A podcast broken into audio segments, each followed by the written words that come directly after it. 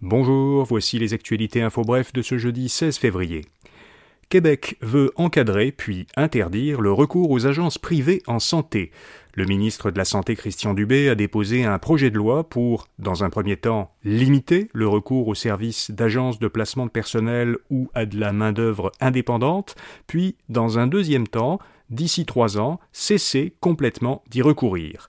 Le projet de loi prévoit d'interdire aux organismes de la santé et des services sociaux de faire appel aux services d'agences privées, hors de certaines situations particulières. Les situations particulières seront prévues par règlement après l'entrée en vigueur de la loi.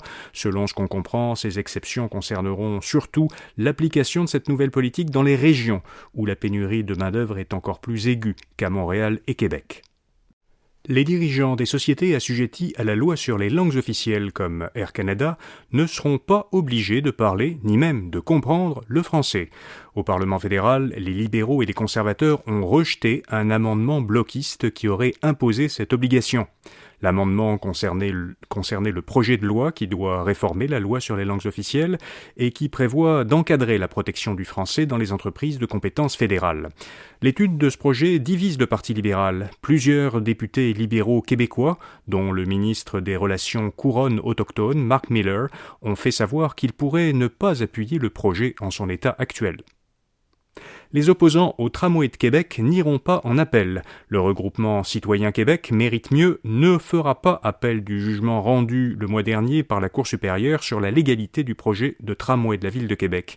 La Cour avait rejeté tous les arguments euh, du mouvement. Elle a jugé que le projet est légal et respecte les droits constitutionnels des habitants de la capitale nationale.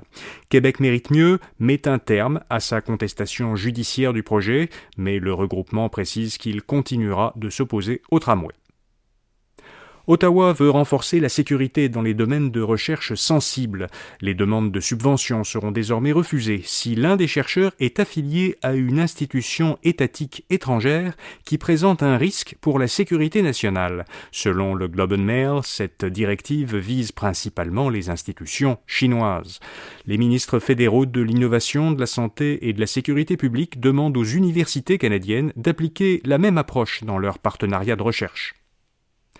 En Écosse, la première ministre indépendantiste a démissionné. Nicola Sturgeon, 52 ans, a surpris tout le monde en annonçant sa démission.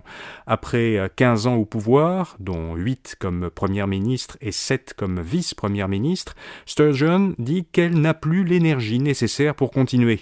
Elle quittera son poste dès qu'un successeur sera nommé. Mais la tâche pourrait être ardue. La première ministre était la leader incontestée de son parti, le Scottish National Party. Son pourrait affaiblir la cause indépendantiste qu'elle a qualifiée hier de combat de sa vie. Voilà, vous savez l'essentiel. Pour les principales nouvelles économiques et financières, écoutez notre balado Infobref Affaires ou allez à infobref.com pour voir notre infolettre d'aujourd'hui. Rendez-vous demain matin pour d'autres actualités Infobref. Bonne journée.